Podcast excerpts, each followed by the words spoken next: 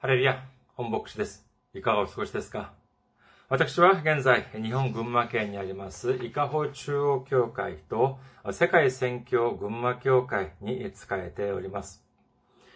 教会のホームページ申し上げます。教会のホームページは、日本語版は japan.ikahochurch.com です。japan.ikahochurch.com こちらの方にいらっしゃいますと、教会に関するご案内、そして日曜礼拝の時のメッセージをお聞きになることができます。なお、日曜礼拝の時のメッセージは動画サイト、YouTube を通して皆様が視聴されることもできますし、ポッドキャストを通しても皆様が音声としてお聞きになることができます。次に、教会のメールアドレスです。メールアドレスは、いかほチャーチアットマーク gmail.com です。いかほチャーチアットマーク gmail.com こちらの方にメールを送ってくださいますと、私がいつでも直接受け取ることができます。次に、先週も選挙支援としてご奉仕してくださった方々がいらっしゃいます。シン・シオクさん、チャン・ヒソクさん、コ・チョルギュさん、ユ・ビョンホさん、キム・ジェウォンさん、レイチェルさん、キム・ユミさん、キム・ギョンジュンさん、セ・ボムさん、主を愛していますさんが選挙支援としてご奉仕してくださいました。本当にありがとうございます。このコロナ禍の中、本当に大変だとは思われますけれども、このように関心を持ってくださり、そして選挙支援までしてくださり、本当にありがとうございます。大きな励みになります。主の大きな驚くべき祝福と溢れんばかりの恵みが共におられますよう、お祈りいたします。次に、選挙支援としてご奉仕してくださる方々のためにご案内いたします。まずは日本にある銀行です。群馬銀行です。支店番号は190、口座番号は1992256となっております。群馬銀行支店番号190、口座番号は1992256です。次に、韓国にいらっしゃる方々のためにご案内いたします。これは韓国の銀行です。KB 国民銀行です。口座番号は079-21-0736-251です。KB 国民銀行、口座番号は079-21-0736-251となっております。私どもの教会はまだ財政的に自立した状態ではありません。皆様のお祈りと宣教支援によって支えられております。皆様のたくさんのお祈り、ご奉仕、ご関心、ご参加、お待ちしております。今日の御言葉を見ています。今日の御言葉は、ローマ人の手紙4章23節から25節までの御言葉です。ローマ人の手紙4章23節から25節までの御言葉、お読みいたします。しかし彼にはそれが義と認められたと書かれたのは、ただ彼のためだけでなく、私たちのためでもあります。すなわち、私たちの主イエスを死者の中から蘇らせた方を信じる私たちも義と認められるのです。主イエスは私たちの背きの罪のゆえに死に渡され、私たちが義と認められるために蘇られました。アメン。ハレルヤ。主を愛する方は、アメンと告白しましょう。アメン。今日は皆様と一緒にローマ人の手紙の公開第31回目の時間といたしまして、信仰の祝福というテーマで恵みを分かち合いたいと思います。先週の御言葉、先週のメッセージを少し復習しましょうか。アブラハムは彼の妻であるサラ。このアブラハム夫妻はですね、神様から召し召されて、そして旅立ちを始めます。彼らは後継ぎを望みましたけれども、神様は長い間、これを叶えてくださいません。アブラハムの年は、少なく見積もっても75歳から始まって、そして99歳になりました。もうすでにアブラハムも、そして、え、妻のサラも、えー、年をとって、え、もうすでに肉体的には、えー、子供を持つことができない、そのような体になった状態であります。他の人だったら、あもう、とっくの昔に諦めた、いて、いたはずです。諦めていても全くおかしくありません。神様を信じる、えー、と言って、そのふるさとから、ふるさとを離れて旅立ってきたけれど、今考えればもう本当に虚しい限りだ。まあ私が幻を見たんだろう。あそのように、え考えてですね、まあ神様なんてもういいや。もう、これからは、あまあ、ハランでもいいし、またはカルティア人のウルでもいいし、そこに戻って、そして、え妻と一緒に、えもう妻の気苦労ももうたくさんだ。あもう妻にも少し楽にさせて、楽をさせてあげよう。これからまた戻って、ふるさとに戻って、そして、まあ、あ暮らしてみようじゃないか。このように、えー、考えた。というふうなこと、皆さんはどういうふうに思われますか？いや、アブラハムはそんなことはなかったというふうに思われますか？いや、私はアブラハム、十分にそのように考えたことがある。私は確信に近いのようなものを持っています。それはどうしてかというと、それは私の、ま、想像だけではなくて、聖書を見るとわかるような気がするのであります。アブラハム以降の人々、つまり、アブラハムの子孫たちがどのようなことをしてきたかというのを考えてみてください。例えば、出エジプトの当時を見てみましょうか。その時のイスラエルの民はどうでしたか数百年もの間、外国において奴隷として生きてきました。彼らは彼ら自身だけでなく、彼らの両親、そして彼らのおじいさんやおばあさんも奴隷として生まれ、奴隷として生き、そして奴隷として死んでいきました。奴隷というのは自分の人生というものはありません。自分の財産もなく、自分の夢もありません。彼らの存在価値、それは自分の主人が決め決めてくれます。自分の主人たちによって決められるのであります。彼らは主人のために働きます。彼らは人間としてではなく、主人の所有物として、一生暮らし、一生生き、そして主人の所有物として死んでいく。それがまさしく奴隷だったのであります。えしかし、これ、神様はこれからモーセを送ってですね、イスラエルの民たちをエジプトから引き出して脱出させてくださくださいました。これは本当に驚くべきことなのであります。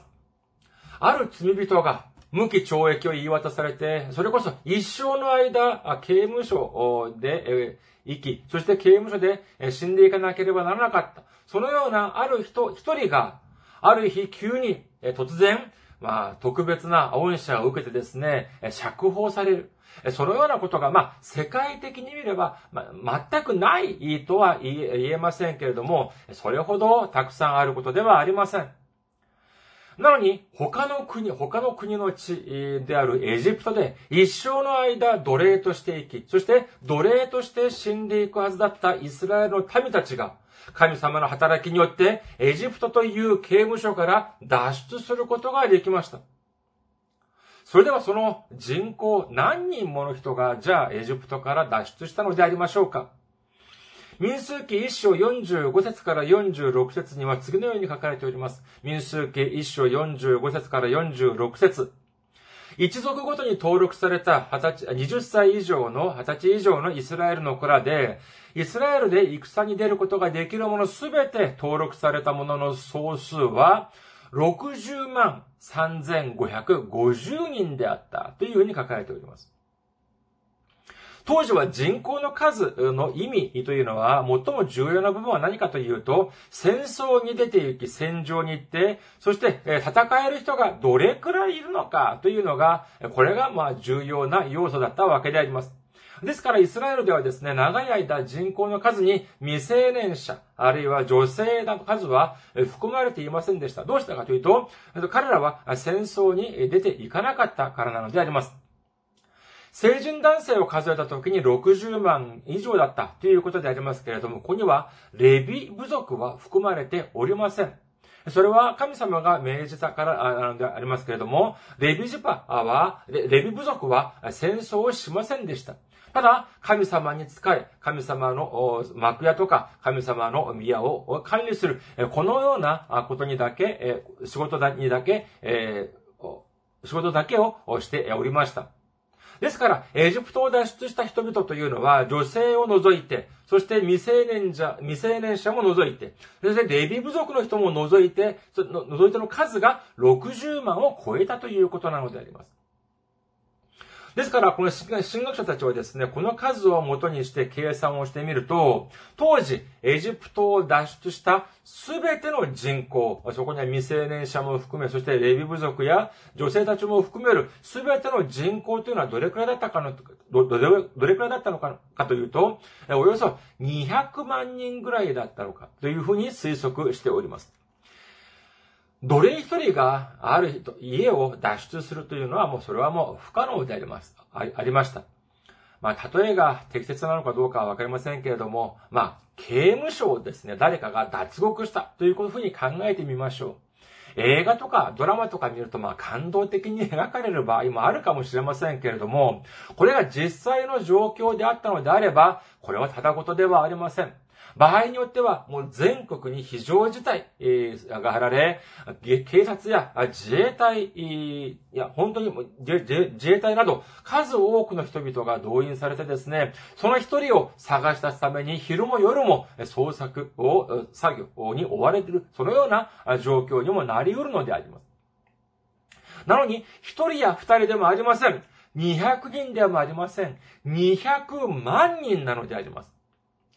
これが小さい施設でもなく、当時、最も最高の先進国であり、最強の軍隊を誇っていた国家であるエジプトから、そのようなたくさんの人々が脱出するというのは、これはもう人間のなせる技ではないのであります。それだけではありません。脱出して、ああ、ほっとした、ああ、よかったよかった、というふうに言っている間もなく、目の前には後悔、足の海が行く手を阻んでおります。それだけでも、それだけでも大変なのに、大変ですけれども、後ろからでは、後ろからは、エジプトの軍隊が、の追っ手が迫ってきているのであります。彼らはエジプトの軍隊に立ち向かう、そのような武器もなく、力もありませんでした。ああ、もうおしまいだ。もうゲームオーバーだ。もうこれもみんな死んでしまうんだ。このように絶望していましたけれども、神様はどういうふうにされましたか？そうです。航海、足の海を分けてくださったのであります。そして道を作ってくださったのであります。そしてその道に導いてくださったということを信じる皆様であることをお祈りいたします。このことによって200万人に達する老若男女、イスラエルの民たちは彼らの、彼らは本当に力もない、武器もない、そのような民であったにもかかわらず、神様が働か、働いてくださることによって、一人として犠牲になることなく、すべて航海、足の海を渡ることができ、一方、最強の軍隊を誇っていたエジプトの軍隊は、彼らを追って航海の中に入ってきますけれども、しかし、イスラエルの民が全て渡った後、航海、足の海を再び閉じてしまうことによって、神、神様が閉じてしまわれることによって、全てが、全ての軍隊が海の中に沈んでしまったのであります。エジプトの民というのは、エジプト、エジプトを脱出したイスラエルの民というのは、このような驚くべき主の働きというのを数十年にかけて目撃したのではありません。わずか数日足らずの間のことであったのであります。そのような短い間に、このような驚くべき神様の働きを自分の目で直接見て、そして自分が身をもって体験したのであります。本当にこれ、このことだけでも一生の間、いや、それだけでなく、もう、代々にまで、え受け継いでですね、そして、え語り継いで、そして神様を賛美しても足りないというふうに言えるでしょう。しかし、エジプトを脱出した、そのイスラエルの民たちはどうだったでありましょうか彼らの声を少し聞いてみようではありませんか出エジプト記14章11節そしてもう手に言った。エジプトに墓がないからといって、荒野で死なせるために、あなたは我々を連れてきたのか。我々をエジプトから連れ出したりして、一体何ということをしてくれたのだ。出エジプト記16章3節イスラエルの子らは彼らに言った。エジプトの地で肉鍋のそばに座り、パンを満ち足りるまで食べていた時に、我々は主の手にかかって死んでいたらよかったのだ。事実、あなた方は我々をこの荒野に導き出し、この集団全体を飢え死にさせようとしている。出エジプト記17章3節民はそこで水に乾いた。そこで民はモーセに不平を言った。一体なぜ私たちをエジプトから連れ上ったのか？私や子供たちや家畜を乾きで死なせるためか？民数記11章4節からの6節彼らのうちに、うち、彼らのうちに混じってきていた者たちは激しい欲望に駆られ、イスラエルの子らは再び大声で泣いて言った。ああ、肉が食べたい。エジプトでただで魚を食べていたことを思い出す。キュウリもスイカ、ニラ、玉ねぎ、ニンニクも。だが今や私たちの喉はカラカラだ。全く何もなく、ただこのマナを見るだけだ。本当に不満も、よりどり、よりどり緑と言いますか、本当に様々な不平不満を漏らします。考えてみてください。彼らはこのような驚くべき、神様はこの彼らをこのような驚くべき働きによってエジプトから連れ出してくださいました。なのに、じゃあその理由が本当に彼らを荒野で殺すためだったのでありましょうかそして、彼らは何と言っているのかというと、エジプトでですね、魚や、あそして肉をただでそれ食べていた。その頃が本当に羨ましい。このようなことを言っているのであります。皆さん、これはどういうふうに思われますか？彼らは間違いなくエジプトでは奴隷として生きてきました。奴隷というのは自分のものはありません。自分が着ている服、そして自分が履いている履物、そしてそれだけでなく自分の体とて自分のものではなく自分の主人、自分の主のものなのであります。それでは、じゃあ彼らがエジプトにいた時に、そのような魚や、そして肉などを食べていたというのは、ただで食べていた。これはどういうことなのでありましょうか？そうです。これは自分のものを食べていたのではありません。自分の主人のもの、自分の主のものを内緒で食べていたのであります。今、神様は驚くべき計画をされてイスラエルの民を導いてくださったのに、彼らは過去に奴隷として生きていて、そしてその時に、主のものを、主人のものを、えー、密かに盗んで食べていた。その時を今、恋しがっているのであります。誠に情けないとしか言いようがないではありませんか。このような不平不満というのは、カナンの地の征服、カナンの地を目前に控えてた時に、一番絶頂に達します。神様はこのような、本当に驚くべき祝福をイスラエルのためにくださる予定でありました。神様は彼らを殺すために荒野に導いてくださったのではなく、このような父と蜜の流れる驚くべき祝福の地を与えてくださるために導いてくださったのであります。しかし、イスラエルの民は何というふうに言っているのでありましょうか？民数記14章1節から5節すると全回収は大声を上げて叫び、民はその夜、泣き明かした。イスラエルの子らは皆、モーセとアロンに不平を言った。全回収は彼らに言った。我々はエジプトの地で死んでいたらよかった。あるいはこの荒野で死んでいたらよかったのだ。なぜ主は我々をこの地に導いてきて、剣に倒れるようにされるのか。妻や子供はかすめと奪われてしまう。エジプトに帰る方が我々にとってよくはないか。そして互いに言った。さあ我々は頭を一人立ててエジプトに帰ろう。そこで、モーセとアロンは、イスラエルの改宗の集会全体の前でひれ伏した。神様はおっしゃいます。神様は占領しなさい。攻め入りなさい。あなたがするのではない。私がしてあげる。このようにおっしゃっていたのであります。しかし、イスラエルの民は何て言っているのでありましょうか彼ら曰く、自分たちはカナンの地を征服できないっていうふうに言ってるんです。ああ、私たちはもう間違いなくみんな殺されてしまうだろう。このように言っているのであります。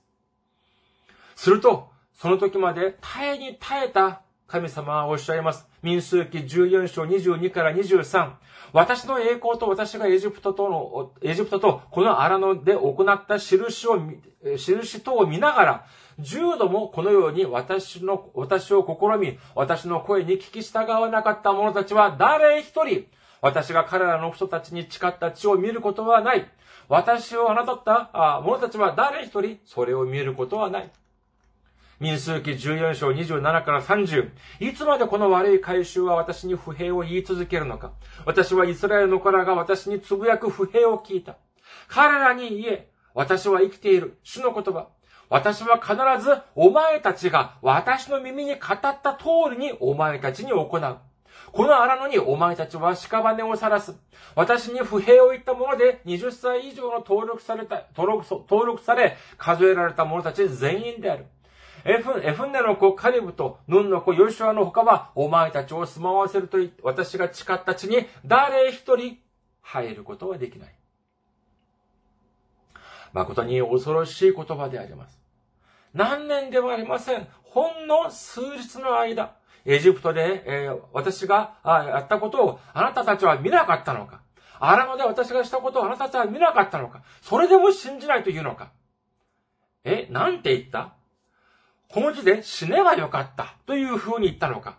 この荒野で死ねばよかった。このようなことを言っているのかそうかじゃあ私に聞こえた通りに、その通りに送って、そのと行ってやろう、行ってやろう。それとどういうふうになりましたか当時成人であったほとんどの人は神様を恨みました。ですから神様は、彼らがカナンの地に入れる入ることができずに、40年もの間、荒野をさまようようにしてしまいます。そして40年もの間、その人たちがみんな死ん、それこそ自分が言ったように荒野で死んでいくということになっているので、なってしまうのであります。そして40年後、不平不満を言った彼ら、荒野第一世代はみんな死んでしまい、そして、荒野の第二世代が神様の御言葉に従いながら、カナンの地をに攻め入ります。このカナンの地が、まさに今のイスラエルなのであります。しかし彼らの不従順というのはここで終わりません。神様の地、約束の地、祝福の地、父と蜜が流れる、そのような素晴らしい地に住みながら、平和になるとどういうふうにするのか。神様を捨てて偶像を崇拝し始めるのであります。すると神様は預言者を立てて、そして、えー、警告します。そのようなことをしな、するな。私に戻ってきなさい。こういうふうに神様のメッセージを伝えさせます。しかし、にもかかわらず、人々は悔い改めません。戻ってきません。すると、彼らには苦難が迫ってくるのであります。えー、いきなり、えー、外部からの勢力が攻め入ってきて、そして彼らイスラエルの民を懲らしめるのであります。こういう風になって初めてイスラエルの民は悔い改めます。ああ、私が、私たちが悪うございました。許してください。私のような性格からしてみますとですね、えー、うるさい。何を、何を言ってるんだ、今更。もう少し苦しめ。なんて、えー、言いそうなものでありますけれども、神様は、このような許しに対して、彼らを許し、リーダーを立てて、そしてそのような勢力を退けて、そして救うというようなことを見受けられます。すると、再び平和が戻ってくるのであります。じゃあ、それで終わりなのかというと、平和が戻ってくるとですね、これ本当に妙なんです。またもや偶像を崇拝しし始めるのであります。このようなことを見るとですね、本当にどれほどもどかしいか知れません。彼らはアブラハムも知っていました。モーセも知っていました。出エジプトも知っていました。航海の奇跡も知っていました。彼らは全てを知っていました。しかしにもかかわらず、とてもたやすく、本当に何も考えず、神様を捨てて、そして偶像を崇拝する、このような姿を見ることができるのであります。しかし、アブラハムはどうだったでありましょうか彼は、モーセも知りませんでした。出エジプトも知りません。航海の奇跡も知りません。荒野も知りません。当然です。これ、このような全ての出来事は、アブラハムのずっと後になって起こるからなのであります。しかし、アブラハムはいかなる苦難が立ちはだかろうとしても、神様を捨てませんでした。信仰を捨てなかったということを信じる皆様であらんことをお祈りいたします。まさにこのような信仰をご覧になって、神様はアブラフアブラハムを義と認められたということなのであります。話はここでは終わり、ここで終わりま、終わりません。今日の本文をもう一度見てみましょうか。今日の本文、ローマ人の手紙4章23から25節しかし彼らには、それが義と認められたと書かれたのは、ただ彼のためだけでなく、私たちのためでもあります。すなわち、私たちの主イエスを死者の中から蘇らせた方を信じる私たちも義と認められるのです。主イエスは私たちの背きの罪のゆえに死に渡され、私たちが義と認められるために蘇られました。アメン。皆さん、この聖書というのは何でありましょうか？ある人は聖書は伝説だ。あるいは、ある人はで聖書は歴史だ。ある人は文学だ。ある人は手紙だ。また、ある人は幻だ。目視だ。というふうに、えー、そのように言う人がいます。それではじゃあ私たちに伝説がないから聖書を読まなければならないのでありましょうか文学や手紙や幻がないから聖書を読まなければならないのでありましょうかある人は言います。いや、日本史も今ままならないのに、古事記や日本書紀にも伝説とかあるじゃないか。なのに、どこかに、どこにあるか知らないイスラエルのそんな昔の歴史なんて勉強したってしょうがないじゃないか。このようにおっしゃる方もいます。しかし皆さん、聖書というのはそのような伝説で終わり、そして歴史で終わるようなそのような本ではありません。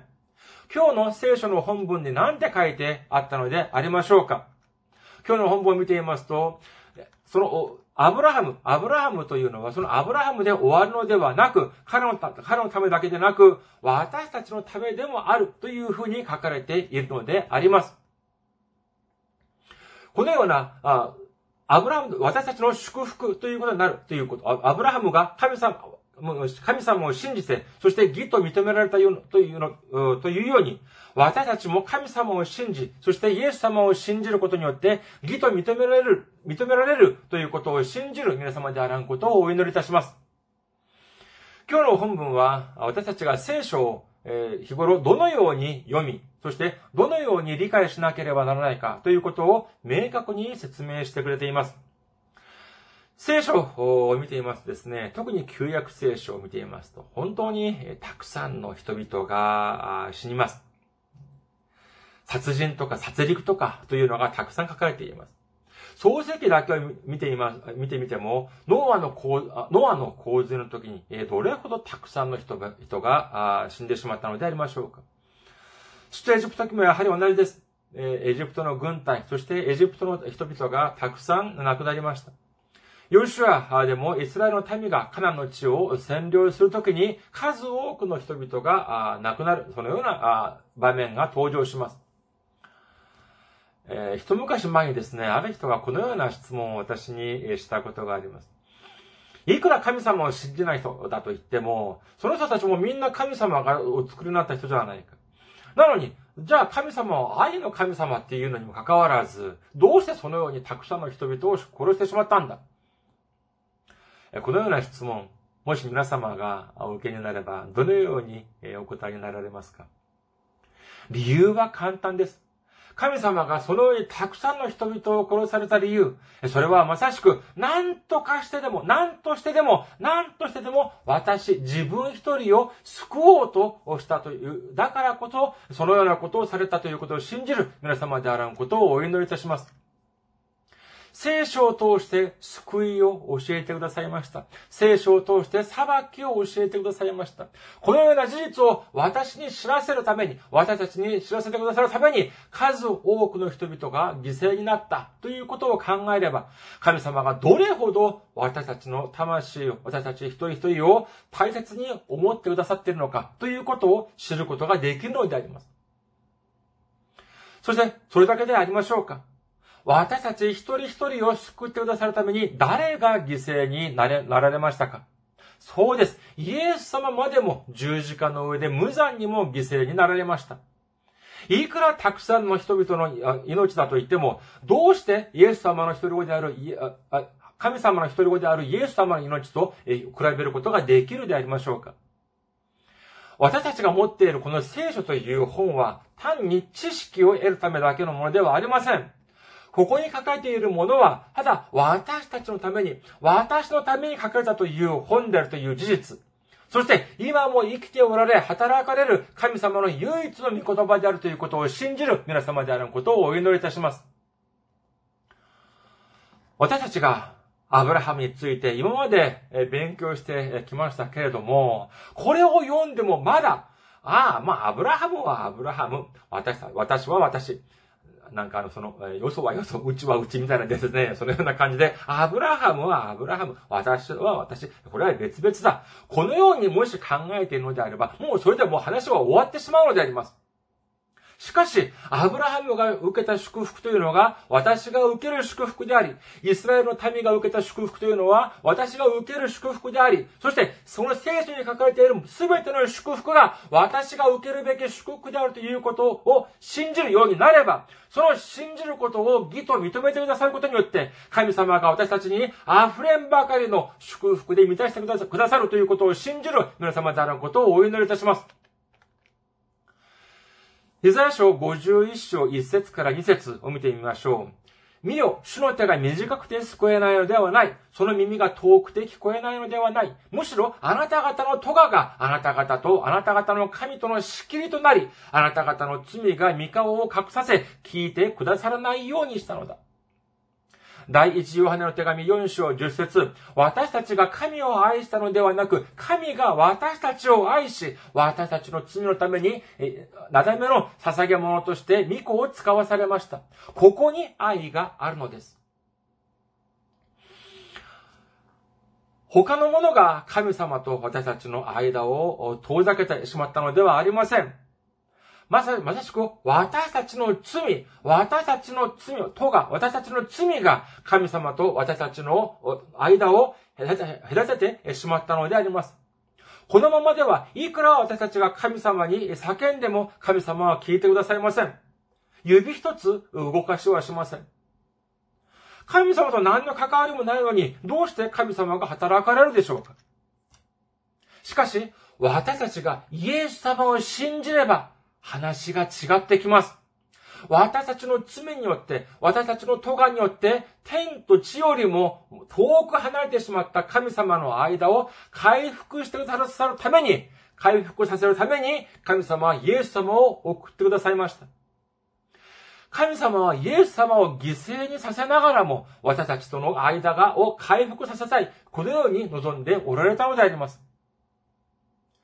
ヨハネの福音書15章16節あなた方が私を選んだのではなく、私があなた方を選び、あなた方を任命しました。それは、あなた方が行って、実を結び、その実が残るようになるため、また、あなた方が私の名によって、父に求めるものすべて父が与えてくださるようになるためです。このようにイエス様はおっしゃっているのであります。神様が私たちと間が広がってしまったら何もできることはありません。神様の見舞いに出ることもできません。神様にいくらお祈りをしても聞いてくださいません。しかし、これから私私たちのために、なだめの捧げ物としてくださ、なってくださったイエス様を信じるのであれば、遠ざかってしまった神様と私たちは一つになることができるのであります。そのような姿がどのような、あどのような姿でありましょうかルカの福音書17章21節を見てみましょう。ルカの福音書17章21節見よ、ここだとか、あそこだとか言えるようなものではありません。見なさい。神様の国はあなた方のただ中にあるのです。このようにイエス様はおっしゃってくださっております。そうです。イエス様の十字架の働きによって、神様と私たちが一つになることができれば、私たちの心の中に神様の国がある、国があるというふうに、神様の国が望むというふうなことを信じる皆様であることをお祈りいたします。アブラハムと、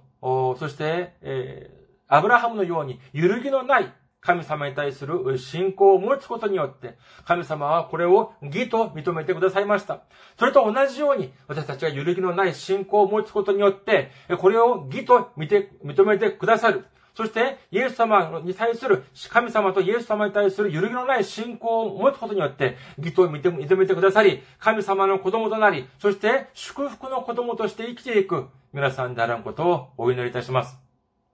ありがとうございます。また来週お会いしましょう。